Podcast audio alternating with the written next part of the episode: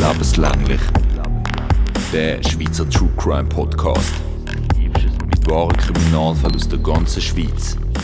Hallo zusammen, ich liege gerade mit und so im Bett. Aber, dass ihr diesen Sonntag nicht leer ausgeht, ist uns die glorreiche Idee gekommen, dass wir eine kleine Spezialfolge machen könnten. Also geniessen die kurz und spannende Folge, moderiert von der Anja. Hallo zusammen. Ja, es ist ein bisschen anders, alleine im Studio innen zu stehen und ja, jetzt einen Podcast machen. Weil so einfach ist das nicht. man fühlt sich irgendwie blöd, wenn man einfach so allein ins Mikrofon redet. Auch wenn ich normalerweise im Radio moderiere, aber dann weiß man wenigstens so, ah, okay, jetzt gerade hören mir Leute zu. Und jetzt nehme ich es irgendwie nur auf und bin so ganz alleine und ja. Aber ich hoffe, das kommt trotzdem gut und ich hoffe, ihr seid uns nicht wahnsinnig böse, dass wir diese Woche wirklich keine normale Folge raushauen können. Ähm, das wird eine spezielle Folge und zwar mit einem Interview, das Sherin letzte Woche geführt hat. Eigentlich für ihren nächsten Fall, der heute rauskommen aber ähm, es ist noch sehr viel anderes, sehr, sehr Spezielles und ähm, Spannendes dabei rausgekommen. Sie hat nämlich mit der berühmtesten Gerichtsreporterin von Deutschland geredet. Das ist Gisela Friedrichsen und sie gilt halt wirklich als sehr berühmt in Deutschland, ähm, immer vor Ort, wenn irgendwo Kriminalfälle passieren, hat auch in der Schweiz schon ähm, ab und zu etwas zu tun gehabt und ist halt einfach zwar eine Journalistin, so wie wir auch, aber halt in so richtig, richtig gut. und sie macht halt nicht normale Beiträge oder Berichte oder so, ähm, sondern sie ist immer an diesen Gerichtsverhandlungen dabei, ähm, bei grossen Kriminalfällen und schreibt dann darüber, was im Gericht passiert und was am Schluss auch dabei rauskommt. Bevor wir jetzt aber mit dem Interview anfangen, oder ja, ähm, wollte ich mal noch Danke sagen ähm, im Namen von Sherin und mir für all die, die uns so fleissig für den Community Award zuerst mal nominiert haben und nachher für uns gewotet haben. Ähm, ja, es hat jetzt nicht ganz gelangt, dass wir unter die vier Finalistinnen gekommen sind, aber irgendwie war es trotzdem mega cool gewesen, mal so für so etwas dabei zu sein und irgendwie zu merken, wie viel und fest ihr euch supportet und wie ihr hinter euch steht. Das ist mega, mega ein cooles Gefühl. Und wir sehen auch in unseren Auswertungen halt, ähm, wenn also uns am meisten Leute hören oder wie viele Leute uns an dem Tag gelost haben. Und wir haben halt einfach gemerkt, dass jetzt in dieser Zeit, wo unser Podcast halt da dabei war, ähm, wir ganz viele neue Hörerinnen und Hörer dazu bekommen haben. Und darum mal ähm, Hallo an all die. Es tut mir leid, dass jetzt genau die erste Folge, die ihr wahrscheinlich live mitbekommt, ähm, eine spezielle Folge ist. Aber ich hoffe, es ist trotzdem gut und trotzdem spannend und nächste Woche geht es dann weiter mit einem ganz normalen Fall.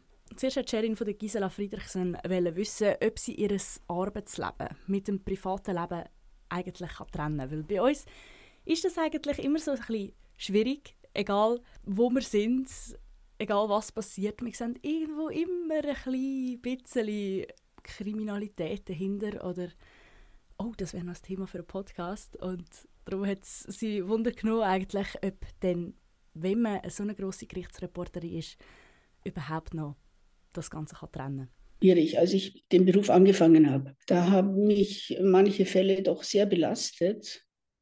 Und hinzu kam, dass meine Kinder noch, ich habe zwei Kinder, die waren damals noch relativ klein.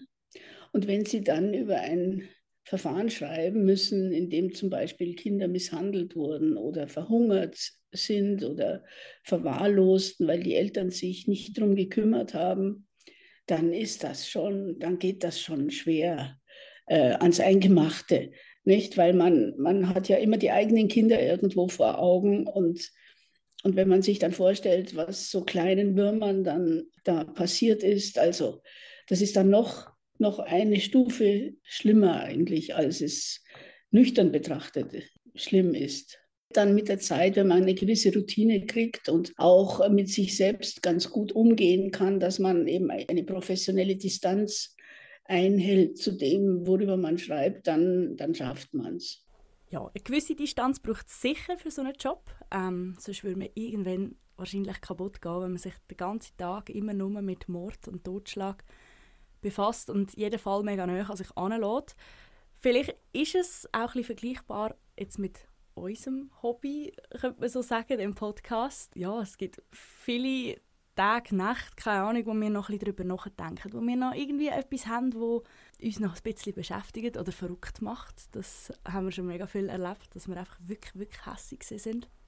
Und da kann man es nicht immer trennen. Aber irgendwo eine gewisse Distanz haben, das muss man fast, sonst haltet man das gar nicht aus. Sherin und ich, wir sind beide Journalistinnen, ähm, was ja Gisela Friedrichsen auch ist. Ähm, was sie halt aber eben speziell hat, ist, dass sie Gerichtsreporterin ist. Und darum haben wir wissen, wie wird man denn überhaupt Gerichtsreporterin? Wie kommt man auf so eine Idee und wie, was passiert da? Ja, das ist, das, das lag eigentlich zunächst mal gar nicht so nahe. Ich habe Germanistik und Geschichte studiert und bin allerdings dabei immer in Jura-Vorlesungen gegangen, in Strafrechtsvorlesungen, so nebenher, weil ich das, das halt spannend fand. Und, und dann, als ich dann fertig war mit dem Studium, dann war die Frage, gehe ich in die Schule oder gehe ich in, in eine Bibliothek? Beides wollte ich nicht. Und dann per Zufall hat mal jemand zu mir gesagt, dann äh, mach doch ein Volontariat bei einer Zeitung, das passt doch ganz gut für dich. Nach einem Jahr war ich dann schon Redakteurin, weil ich halt abgeschlossenes Studium hatte und auch mit der Sprache halt umgehen konnte, klar. Und das war bei der Augsburger Allgemeinen und dann wollte ich zu einer großen Zeitung. Ich wollte also nicht bei so einer Lokalzeitung bleiben, obwohl die Augsburger Allgemeine eine große Zeitung ist und eine sehr traditionsreiche, aber ich wollte halt so zu einer von den, den führenden Blättern und habe mich dann bei der äh, Frankfurter Allgemeinen beworben, da haben sie mich auch genommen. Und so im, dann kam ich dort in das Ressort Deutschland und die Welt, das ist so das Reportage-Ressort äh, innerhalb der politischen Redaktion, weil ich konnte halt äh, ganz gut Reportagen schreiben. Und in diesem Zusammenhang hat man mich dann auch mal ins Gericht geschickt und das fand ich halt hoch. Also das fand ich wirklich, äh, äh, das war das, was ich, was ich in den Romanen und in den Novellen und so weiter während meines Studiums gelesen habe. Das fand da live statt, nicht? Also so eine Tat hat ja eine Vorgeschichte, dann kommt die Tat als Höhepunkt und dann kommt das alles, das Weitere, der Prozess und so weiter. Das ist dann so die, die, Nach die Geschichte hinterher. Das fand ich also sehr, sehr interessant und das vor allen Dingen auch die Herausforderung, das, das zu beschreiben. Ja, es sind, sind ja manchmal Dinge, mit denen man sich da befasst, die, die kaum, kaum so, die wirklich unsäglich sind im wahrsten Sinne des Wortes. Nicht? Und das ist halt doch eine, eine ziemliche Herausforderung, wenn sie dann auch nur einen beschränkten Platz haben und so nicht. Man muss es immer kürzen, man muss es zusammen, ja, zusammenkürzen, irgendwie auf die wesentlichen Dinge. Ja, und dann wollte ich, nachdem ich lange genug, ich war 15 Jahre bei der, bei der Frankfurter Allgemeinen, und dann wollte ich eigentlich sowas machen wie der Gerhard Mautz beim Spiegel. Gerhard Mautz war die Instanz als Gerichtsreporter damals äh, äh, in ganz Deutschland. Also es gab niemand, der ihm auch nur annähernd das Wasser reichen konnte. Und er konnte sich also wirklich auf dieses Gebiet konzentrieren. Und das fand ich also das fand ich schon gut, weil ich mir, wenn man alles Mögliche macht, dann, dann, dann ist man nicht so richtig, dann kennt man zu wenig Leute und dann ist man nicht in der Szene so richtig drin. Ich wollte mich also konzentrieren auf dieses äh, Gebiet und das hat man mir verweigert. Und dann war ich so wütend und so, ja, so, so, so verletzt eigentlich auch, äh, dass ich dann eine voller Wut eine Geschichte geschrieben habe, so nach dem Motto, ich zeige euch jetzt, dass ich es kann. Da ging es um einen Türken, der hatte äh, seine junge Frau und seine zwei kleinen Kinder ins Auto gesperrt und das Auto angezündet. Und diese, diese Menschen sind da elend drin verbrannt. Und keiner wusste, warum der das gemacht hat. Der hat nichts, der hat kein Wort gesagt.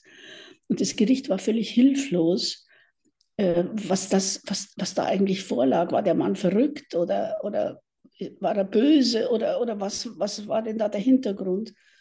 Und diese Ratlosigkeit habe ich dann eben auch beschrieben. Und daraufhin rief Gerhard Mautz mich an vom Spiegel und sagte, Sie werden meine Nachfolgerin. Das hätte ich nicht besser schreiben können. Ja, und dann habe ich natürlich mit, mit meinem Mann mich besprochen. ob das geht mit zwei kleinen Kindern. Und mein Gerichtsreporter, da ist man dauernd unterwegs. Nicht? Ich war dann relativ wenig zu Hause. Aber mein Mann hat das also befürwortet, sodass wir das also irgendwie schon hingekriegt haben. Ja, so ist es dann gekommen. Und dann hatte ich endlich, endlich den, den Job eigentlich, den ich haben wollte. Aber dann, das war 89 und da fiel dann plötzlich die Berliner Mauer und plötzlich hatte ich über, musste ich über Honecker schreiben und nicht mehr über, über äh, Liebe und Leid und, und Eifersucht und Familiendramen und so, sondern, sondern über politische Themen. Nicht? Dann kamen die ganzen ehemaligen äh, DDR-Größen vor Gericht. Also das war dann die nächste Herausforderung, weil das, das hatte ich eigentlich gar nicht vor. Nicht? Ich wollte eigentlich so diese das, das Menschliche beschreiben, was, sich, was Menschen eben, wenn sie in, der, in, die Enge getrieben werden, was sie dann für, für Straftaten begehen oder was sie dann in ihrer Verzweiflung, in ihrer Not, in, in ihrer Verwirrung machen. Ja, und, und dann, dann plötzlich war ich mit der harten Politik konfrontiert. Aber gut, das hat dann auch irgendwie geklappt und dann war ich 27 Jahre lang beim Spiegel und dann bin ich nochmal äh, die letzten Jahre dann zur Welt gegangen, weil da war Stefan Aust, äh, mein ehemaliger Spiegel-Chefredakteur, der war da Herausgeber geworden. Und zu dem wollte ich eigentlich zurück, weil mit dem habe ich mich immer sehr gut verstanden. Ja, so, so war es. So blicke ich also auf etwa 30 Jahre Gerichtsreporterjob zurück und habe alle großen, alle wichtigen Prozesse äh, begleitet. Okay, also eigentlich braucht es Hartnäckigkeit und sicher auch Interesse natürlich an den Kriminalfällen. Aber ich denke, wenn man, wenn man das nicht hat, kommt man gar nicht auf die Idee, so einen Job zu machen. Ja, bei der Sherin und mir, da ist definitiv eine große Faszination dahinter für die Kriminalfälle, für das Schweizer Justizsystem und ähm, wie das Ganze so läuft. Und darum haben wir eben auch das Interview führen Wir wollten mal wissen, wie machen das andere Leute, wie sieht das auf einer anderen Seite aus, ähm, wenn man das halt wirklich professionell und beruflich macht. Und also ich muss ganz ehrlich sagen, ich finde es einen mega cooler Job, weil einfach du bist ganz, ganz nah an dem, was passiert und kannst über das schreiben, was mega interessant ist und ja, ich stelle mir vor, kein Tag ist wie der andere. Und vor allem kommt auch keiner von, sagen wir jetzt mal, den Täter so ein gleiches Urteil über. Es passiert jedes Mal etwas anderes, etwas, wo man vielleicht einverstanden ist oder eben auch nicht. Und bei der Gisela Friedrichsen ist das ganz sicher auch ein Argument gewesen, wieso sie den Job so toll findet. Sie findet aber auch noch etwas anderes mega faszinierend.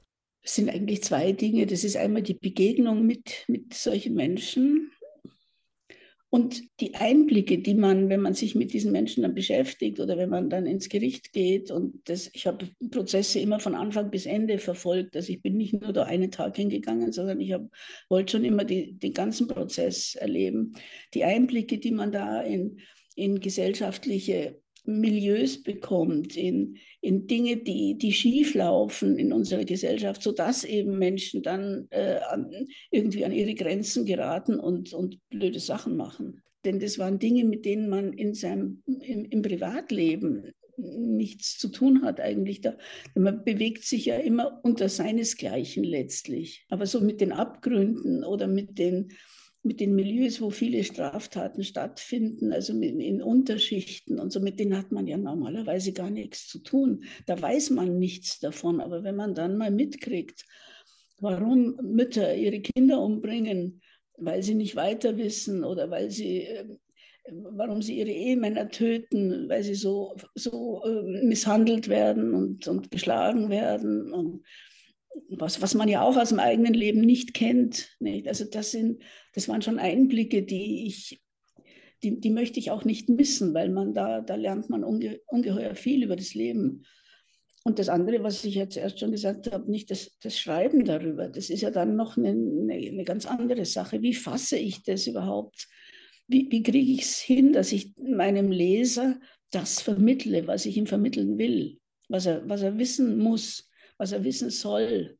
Auch dann die Frage, wie weit gehe ich überhaupt an die Personen ran im Schreiben, damit ich die auch nicht verletze. Ich meine, die, die Leute werden verurteilt, dann, dann sitzen sie im Gefängnis und irgendwann sind sie wieder auf freiem Fuß. Aber das, was ich geschrieben habe, das, das, das kann man nachlesen. Und das muss man ja auch immer im, im Hinter, Hinterkopf haben. Diese äh, Menschen, die vor Gericht stehen, die haben meistens auch Familien, die haben Kinder. Und da muss man auch ein gewisses Taktgefühl einhalten. Und meine eigenen Gefühle, also ob ich jetzt jemand abscheulich finde oder schrecklich finde, das hat ganz in den Hintergrund zu treten. Meine eigenen Gefühle, die spielen keine Rolle, sondern ich muss versuchen, so, so nah wie möglich an die Wahrheit dran zu kommen.